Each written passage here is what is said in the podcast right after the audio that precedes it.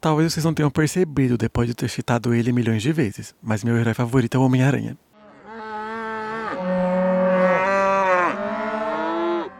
Hey, eu sou o Lucas Bezerra e esse é o Pensando na Morte do Bezerra, o seu podcast de cultura geek. Bé!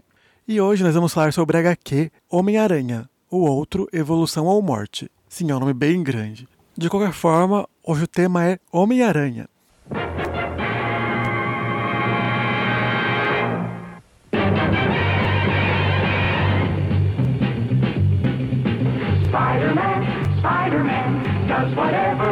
Spider. Spins a web any size, catches just like flies. Look out, here comes the Spider-Man.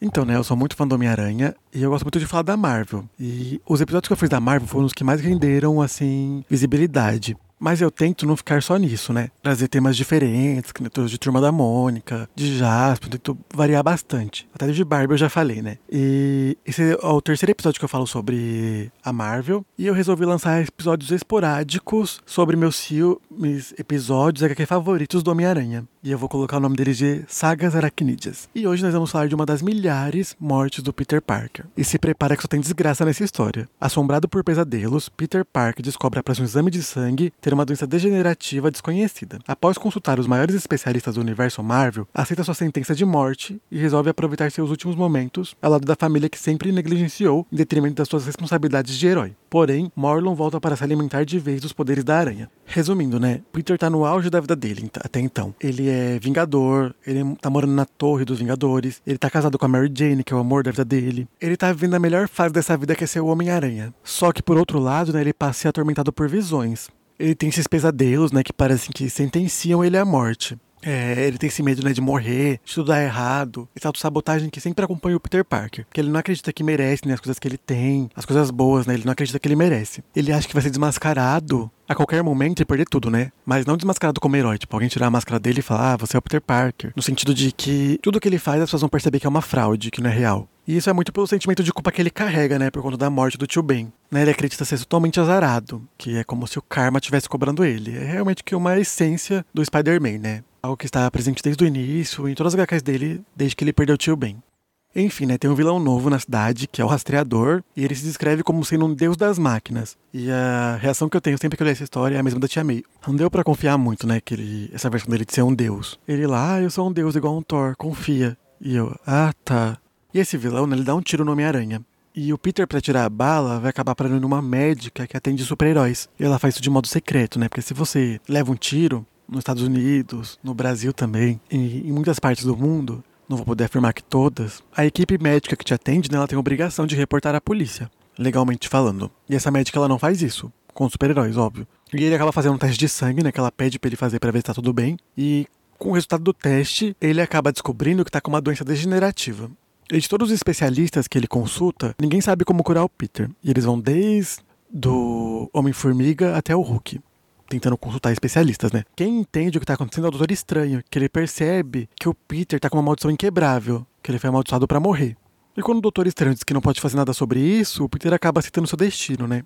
E tenta usar esses últimos dias para aproveitar a vida ao lado da MJ e da Tia May. Outra culpa que ele carrega, né? De que, é que não conseguir dar atenção que a família dele precisa por ser Spider-Man. Ele acaba negligenciando a família dele em detrimento do dever. No final das contas, né, as responsabilidades dele de Homem-Aranha sempre se sobressaem à vida pessoal do Peter Parker. E ele tem essa culpa que todo ser humano carrega, que é a culpa pelo que ele não fez. Sempre ia deixando para depois. E a vida dá uma guinada do nada, né?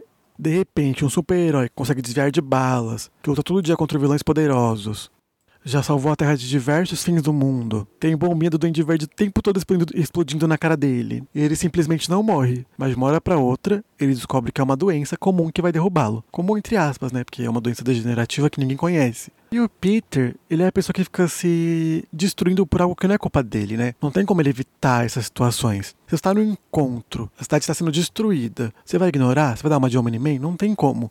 E ao mesmo tempo, né, que o Peter tá enfrentando essas problemáticas, o Steve, não o universo, né, o Rogers, o Capitão América, questiona que o Spider-Man só vive de instinto, que não tem responsabilidade no que o Peter faz, que ele não pensa antes de agir. Ele deixa a vida dele apenas na mão do instinto, que foi algo que sempre ajudou, mas uma hora pode levar ele até a morte. O Steve, né, virou uma espécie de confessor da MJ, né? Ela conta tudo pro Cap. E aliás, mais uma vez foi falado, né, sobre o salário de super-herói e que eles não ganham nada mesmo. Até na HQ não ganham. Não, não me lembrava dessa informação, que já li essa HQ antes. Mas quando eu assisti Falcão Estado Invernal, eu não lembrava dela. Tipo, eu lembrava da HQ, mas não lembrava dessa cena específica. De que o Capitão América da MJ falando que eles não ganhavam nada para isso. Eu fiquei, meu Deus, eles realmente não ganham nada.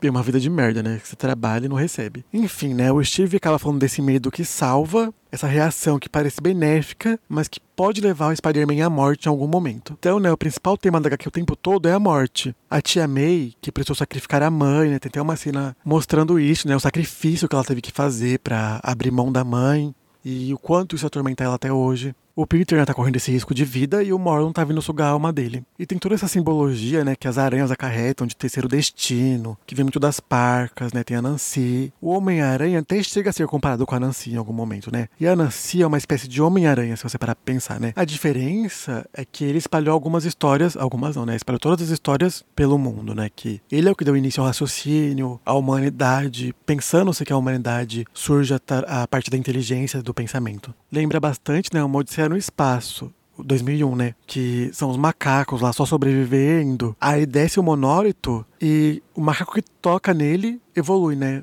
O monólito representa a evolução. Uma evolução bem mais ficcional, né? Que só de tocar já fica super inteligente, que acontece de uma hora para outra, mas acaba simbolizando essa evolução das espécies. E é ali, né, quando o macaco toca no monólito que começa a história da humanidade. No filme, né, porque na vida real não foi assim. E é a mesma coisa, né, do Anansi, que trouxe as histórias do Deus do céu, entregou para a humanidade e deu movimento para a vida, para a história, né, história com H maiúsculo, no sentido de a história da humanidade. No final das contas, a aranha carreta esse significado de início de tudo. E tem aquele momento, né, que quando o macaco toca no monólito, ele não começa a escrever. A primeira coisa que ele faz é iniciar um conflito no lugar ali que ele vive, né, com outros macacos. Ele usa a inteligência que ele adquiriu para vencer o macaco mais forte, né? Ele faz uma ferramenta. Por que eu tô falando isso, né, que não tem nada a ver com o Homem-Aranha, mas porque tem muitos muitas pessoas que acreditam que a história começa com a escrita, né? E muito pelo contrário, a escrita é só um dos modos de avaliar a história de, uma, de um povo, de uma sociedade. A história humana começa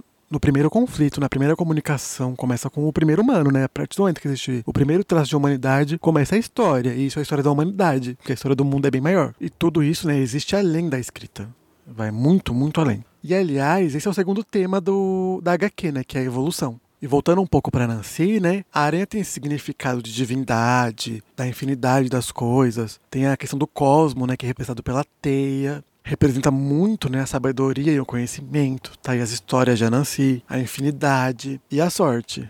Por incrível que pareça, viu, Peter Parker? Na verdade, foi só uma brincadeira, mas é a sorte, boa ou má, né? No sentido de que né, a vida do Peter está sempre pendida à sorte, né? Ele não tem nada racional. Ele sempre leva pelo instinto, está sempre equilibrada entre que media se vai dar certo ou errado é a sorte. Se vai ser boa ou má, aí já não tem como saber. A aranha por si só é uma senhora do destino, né? Aquele emaranhado de teias bonito que fala sobre várias vidas.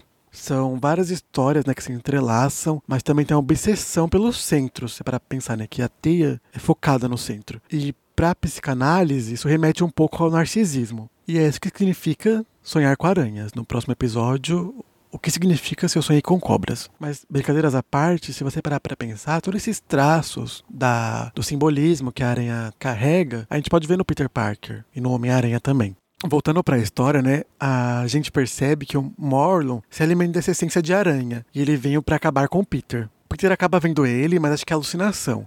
Em um dado momento, ele apanha até não querer mais do Morlun, né? E ele entra em coma. Desfigurado, né, à beira da morte, o Morlun vem para se alimentar do Peter. Finalmente, ele vem sugar essa essência de aranha. Só que a MJ, que tá no quarto, tenta impedir o que vai acontecer. E o vilão se vira contra ela, né? O que a MJ é para ele? Só mais uma pessoa para matar.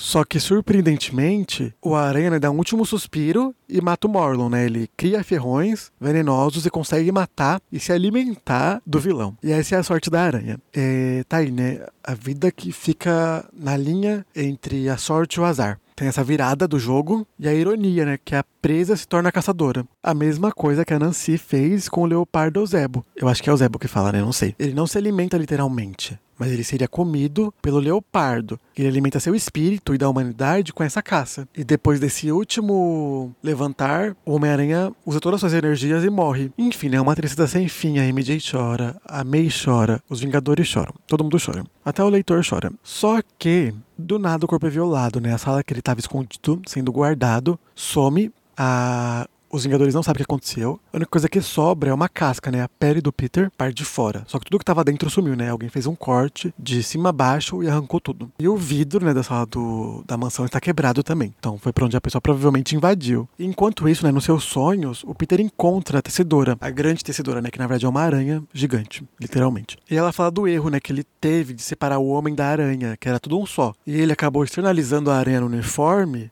porque ele achava que podia despila. Quando ele tirava a roupa, ele não era mais Homem-Aranha, ele era só o Peter Parker. Mas a aranha sempre esteve ali dentro com ele, não, não deixava de ser a aranha. Eu amo esse toque místico que tem no Homem-Aranha, né? Que muito bem representado pela Madame Teia, por exemplo, que não aparece nessa história mas é uma ótima personagem. Que eu gosto tudo disso, né? Porque o Homem-Aranha, sobretudo, é um cientista. E eu acho esse dualismo bem interessante quando ele é bem trabalhado. Tem esse poder que é genético e ao mesmo tempo é o presente dos deuses. Enfim, né? O Peter não pode despirar a aranha porque ele é aranha. E essa revista é um recado aos fãs que ficam, né? Garfield é o melhor aranha, Tom é o melhor Peter, Toby é o melhor roteiro. Gente, tudo uma coisa só. O Peter e a aranha são a mesma pessoa. E é a Tessela que tá dizendo, não sou eu. Enfim, né? O Peter tem essa segunda chance e volta vida. Tem essa lição, né, de que ele não pode deixar as coisas mais para amanhã, de que ele tem que viver intensamente. Isso muda drasticamente o modo que ele olha as coisas ao seu redor. E também toda essa questão, né, de como essa questão evolutiva da aranha, de destinos e sobrevivência, né? Essa questão do que a Nancy trouxe. E acho que não foi à toa, né, que o Pantera Negra compara o Homem-Aranha com a Nancy. E nessa segunda chance, né, o Peter ele volta mais poderoso, evoluído, com esse sentido aranha melhorado, ele tem novos poderes, ele está mais responsável, mais vivido, porque ele teve a experiência da morte, né? Ele só volta. Então, no final das contas, ele aceita a aranha como parte de si. Mas isso acaba tendo um preço, né? E é algo até bem diurno. Quando Peter e a Tesselan ignoram a morte, Peter volta à vida. E ele evolui em vez de morrer, que era o que deveria ter acontecido. E ele irrita um dos poderosos, o que gera o seu outro. Na verdade, parece que o outro é algum opositor da Tesselan, que é quem cria esse outro do Peter. Eu não sei se isso foi um erro de tradução, na verdade, ou se é isso mesmo, essa parte ficou meio confusinha. Mas tem uma hora que essa pessoa, que é o opositor do Peter, se refere ao outro como esse opositor da Tesselan, que ficou irritado por ela ter quebrado as regras. De qualquer forma, né, esse outro é uma nuvem de aranhas que se unem em uma forma humanoide. E elas são uma cópia do Peter, na fala, no movimento e nos poderes. Quando a gente vê que ela tem a super força e pode fazer teia, porque são aranhas, né, no caso. E é até algo meio que nós, sabe? O jeito, até o jeito dela falar, enroladinho, truncado, lembra um pouco o filme Nós, né, que tem as cópias. É meio que uma doppelganger. Então ela acaba sendo a Catherine do Peter. E ao mesmo tempo, né, ela é o oposto do Peter. Por isso o Peter tem a aparência de homem e ela é toda feita de aranhas. E aí que eu digo que é uma coisa bem diurna, porque tudo que o Peter é, ela não é. Tudo que ela é, o Peter não é. Enfim, nessas duplicatas, folcloricamente, sempre significaram prelúdio de morte ou de azar. De certo modo, tudo que o Peter deixou para trás. É por isso que esse outro nasce, né? Porque ele desvincula essa imagem dele mesmo. Tá no outro agora, né? Mas de qualquer forma, aquilo pode voltar um dia para causar pesadelos. Enfim, né? Esse é um arco que eu gostaria de ver no cinema. Só com um pouquinho mais de coesão, digamos assim. Porque o que eu não gostei na HQ é que os capítulos não são todos roteirizados e ilustrados pelas mesmas pessoas, né? Não é o mesmo ilustrador e o mesmo roteirista. O que gera, às vezes, mudanças bem significativas no tom, tanto do roteiro quanto da ilustração. Eu acho muito ruim quando isso ocorre no mesmo arco, acaba atrapalhando um pouco a história e o que ela se propõe do início ao fim. Então, gente, por hoje é isso. Esse foi mais um Pensando na Morte do Bezerra. Beijos e até semana que vem, se tudo der certo.